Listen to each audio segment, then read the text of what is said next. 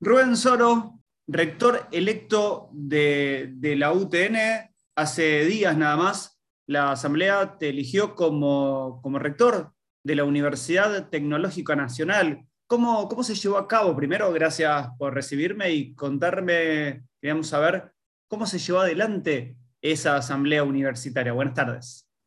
Buenas tardes, Juan Pablo. Gracias a vos por, por esta entrevista.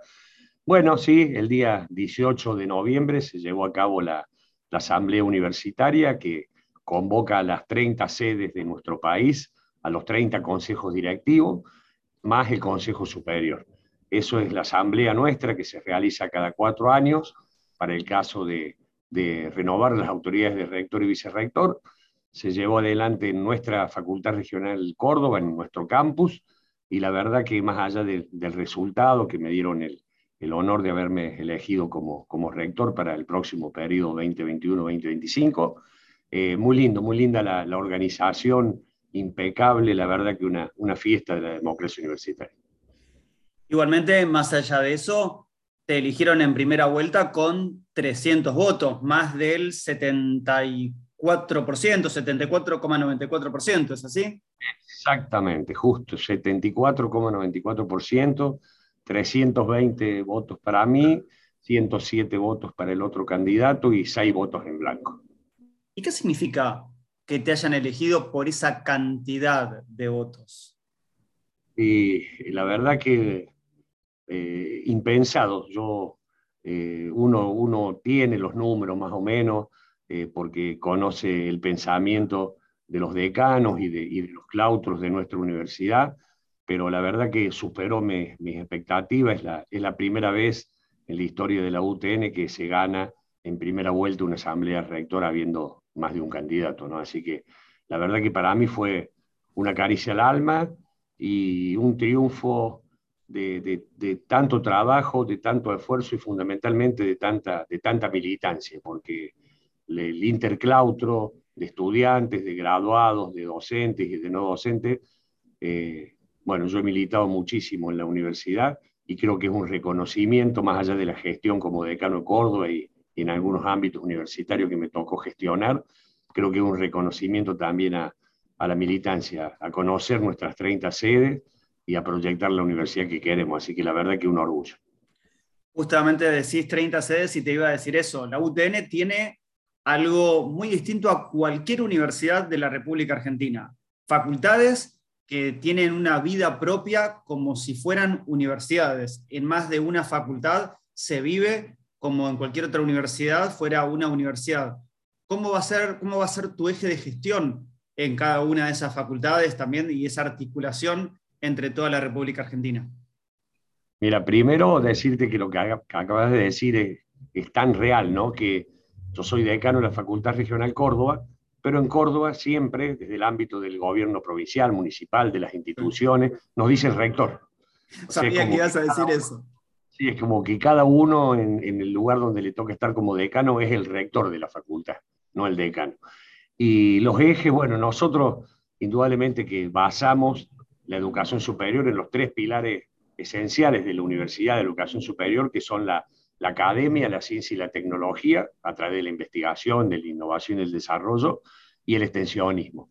Pero creemos que había que darle un poquito eh, un sustento más allá de estos pilares esenciales a algo que lleve a nuestra universidad a ser disruptiva, fundamentalmente en la innovación.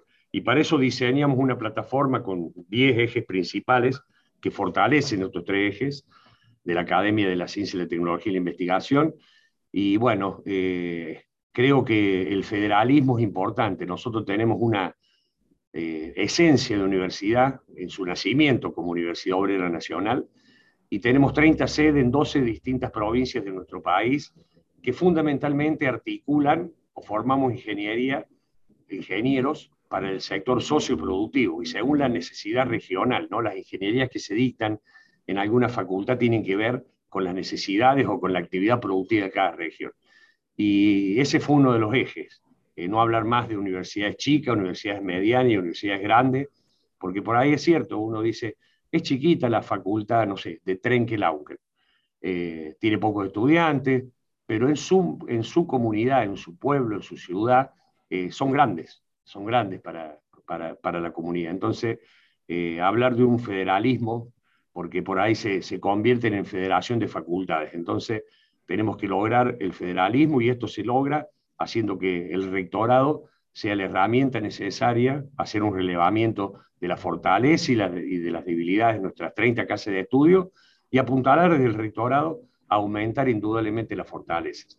Eh, y después, bueno, una universidad centrada en la mirada del estudiante, con una formación continua, ir a una universidad 4.0, centrada indudablemente en los objetivos de desarrollo sostenible, que para nosotros es muy, muy importante como universidad colaborar a cumplir o, acercarnos a la Agenda 2030 porque el mundo se está haciendo insostenible, ¿no? y más en estos momentos tan difíciles que estamos viviendo.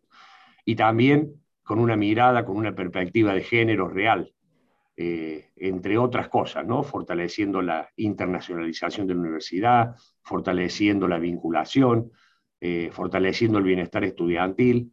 Bueno, son 10 ejes que hemos propuesto, que hemos enviado a nuestros consejeros, que lo hemos reunido en algunos casos en forma presencial con distintas facultades y otras en forma virtual.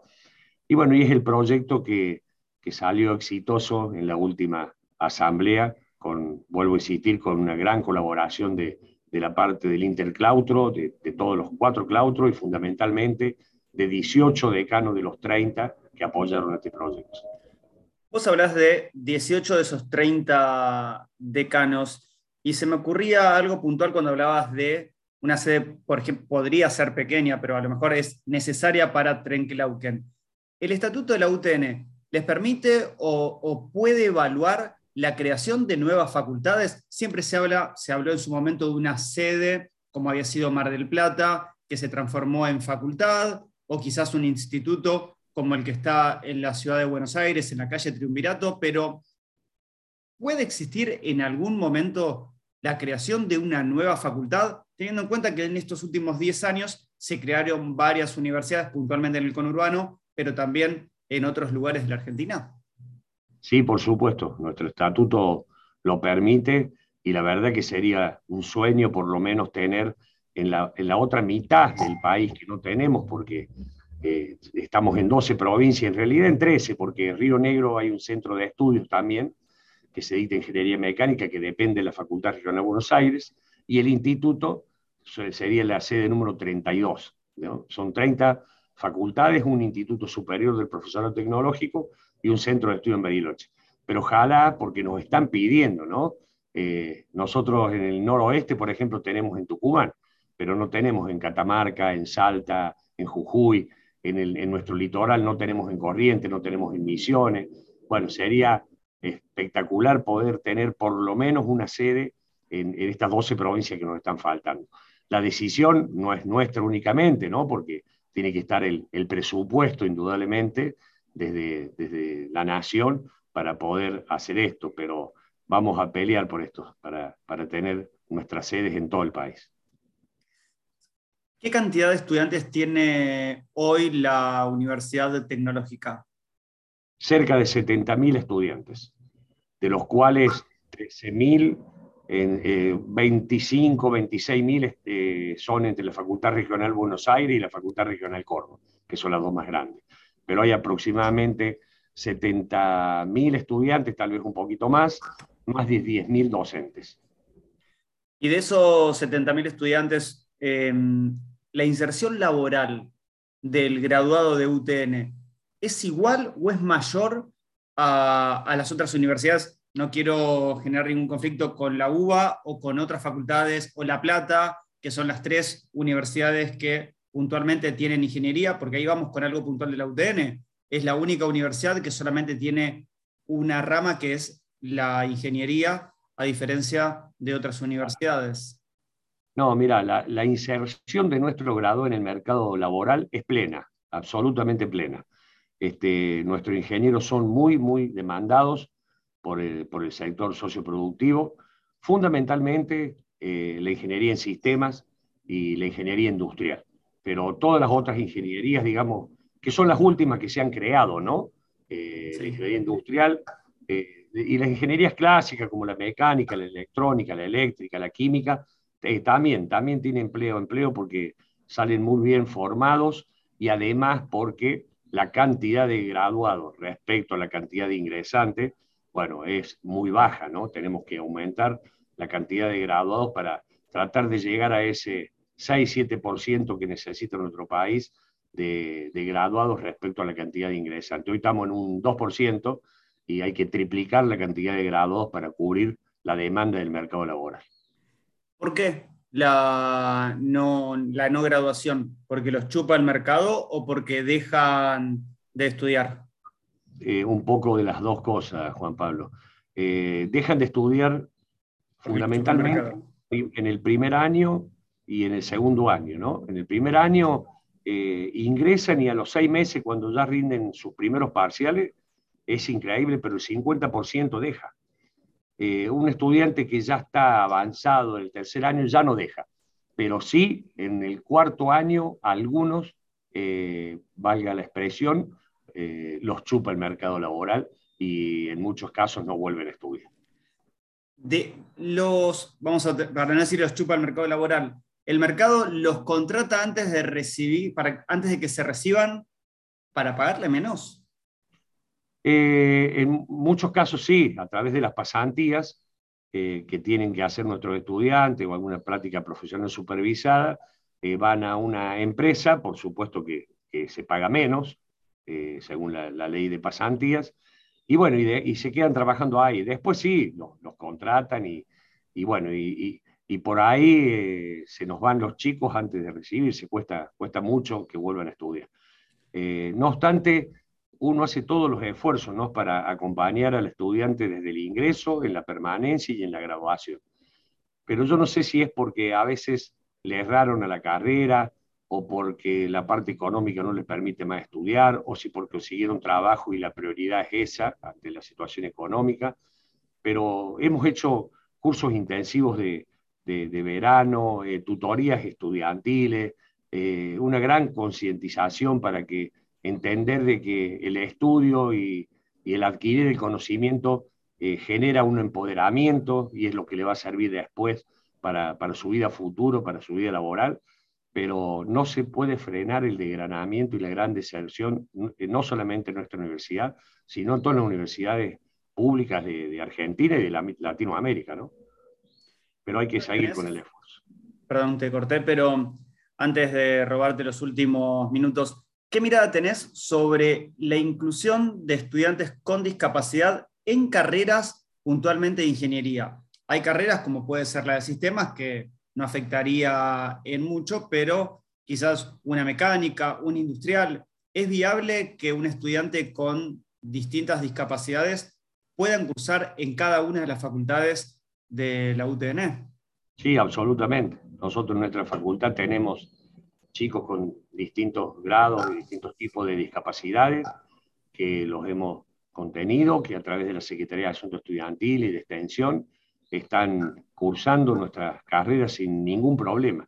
Y es más, eh, desde la Facultad Regional Córdoba presentamos un proyecto de inclusión y tenemos ahí hay eh, eh, Alejandro Belinki, que se llama del rectorado, es quien está llevando adelante esta área de apoyo a la discapacidad, por así llamarlo, para que puedan estudiar la carrera de ingeniería. Eh, a ver, cuando decimos la inclusión es, es, para todos, es para todas, y creo que nuestra esencia fundamentalmente, eh, cuando en el 48 que fue crear nuestra Universidad Obrera Nacional para que puedan estudiar los hijos los trabajadores, estábamos incluyendo. Y se terminó de incluir aún más para que puedan eh, acceder a la educación superior cuando se hizo la ley de gratuidad de la enseñanza en el 49. Nos falta mucho, nos falta mucho, eh, tenemos que recorrer un gran camino para que realmente haya una política de género, para que las políticas eh, sean inclusivas a los sectores que, tienen problemas de, de, distintas capacidades. Pero bueno, creo que en, en la gestión, porque no va a ser mi gestión, va a ser la gestión de todo un equipo y de todas las facultades del país, eh, haciendo una gestión colectiva, escuchando y haciendo este relevamiento que te decía al principio de las necesidades de la facultad, y no solamente de las facultades, sino de nuestra sociedad, porque eh, te puedo comentar algo, si me permitís, Juan Pablo, simplemente un, ejemplo.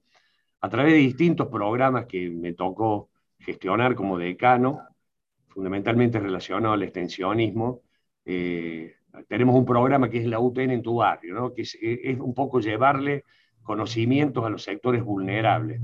Y la felicidad de esa gente cuando la universidad se acerca a los sectores vulnerables, o a las cárceles, o a barrios necesitados, o a los adolescentes, o a los adultos mayores, y le da una, una, una, capacitación, eh, es muy lindo, pero por ahí te encontrás con situaciones tristes, ¿no? que muchos de ellos no saben ni siquiera dónde está la Universidad Tecnológica Nacional.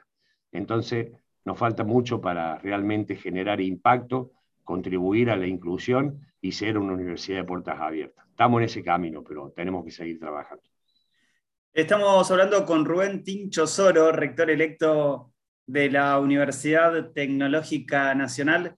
Y antes de, de finalizar la nota, ¿Hay algo que no te haya preguntado y algo que te gustaría destacar para, para comunicarle o para contarles a los oyentes y luego seguramente a los lectores de lo que va a ser esta UTN con puertas abiertas desde el 2021, desde ahora hasta 2025, que eso es el tiempo que va a estar durando tu gestión? Sí, fundamentalmente agradecer a toda la comunidad tecnológica por confiar en este proyecto, por confiar en, en mí y en el ingeniero Abeta que me va a acompañar como vicerrector, en todo el equipo, y decirle sin ningún problema que la vida es una, eh, permanente, un permanente aprendizaje, eh, que la gestión tiene que ser colectiva y que los objetivos, la visión y la misión las vamos a, a fijar entre todos. Eh, por dos motivos. Primero, porque se le hace más fácil a uno poder gestionar con un grupo y segundo, porque si uno equivoca el camino, con la visión de todos se, se puede enderezar. Así que eh, hay mucho para aprender, es un desafío muy grande, nuestra universidad es inmensa en lo territorial, articulando eh, políticas no solamente educativas, sino políticas con, con las gestiones de cada una de las provincias, y creo que se nos ha dado algo fundamental en un gobierno nacional eh, como la actual y como aquel que en la misma línea en su momento nos puso a la universidad como consultoras privilegiadas del Estado. Tenemos que animarlo a más, es un honor ser consultoras privilegiadas del Estado. Tenemos que animarlo a formar parte de las decisiones de las políticas de gestión. Y creo que la universidad eh, es un aliado estratégico para las políticas de Estado en lo referido a la educación, fundamentalmente al sector socioproductivo. Así que agradecer y estar a disposición de nuestra querida universidad para que sigamos creciendo. Rubén Tincho Soro, rector electo de la UTN, muchas gracias. Muchísimas gracias a vos, Juan Pablo.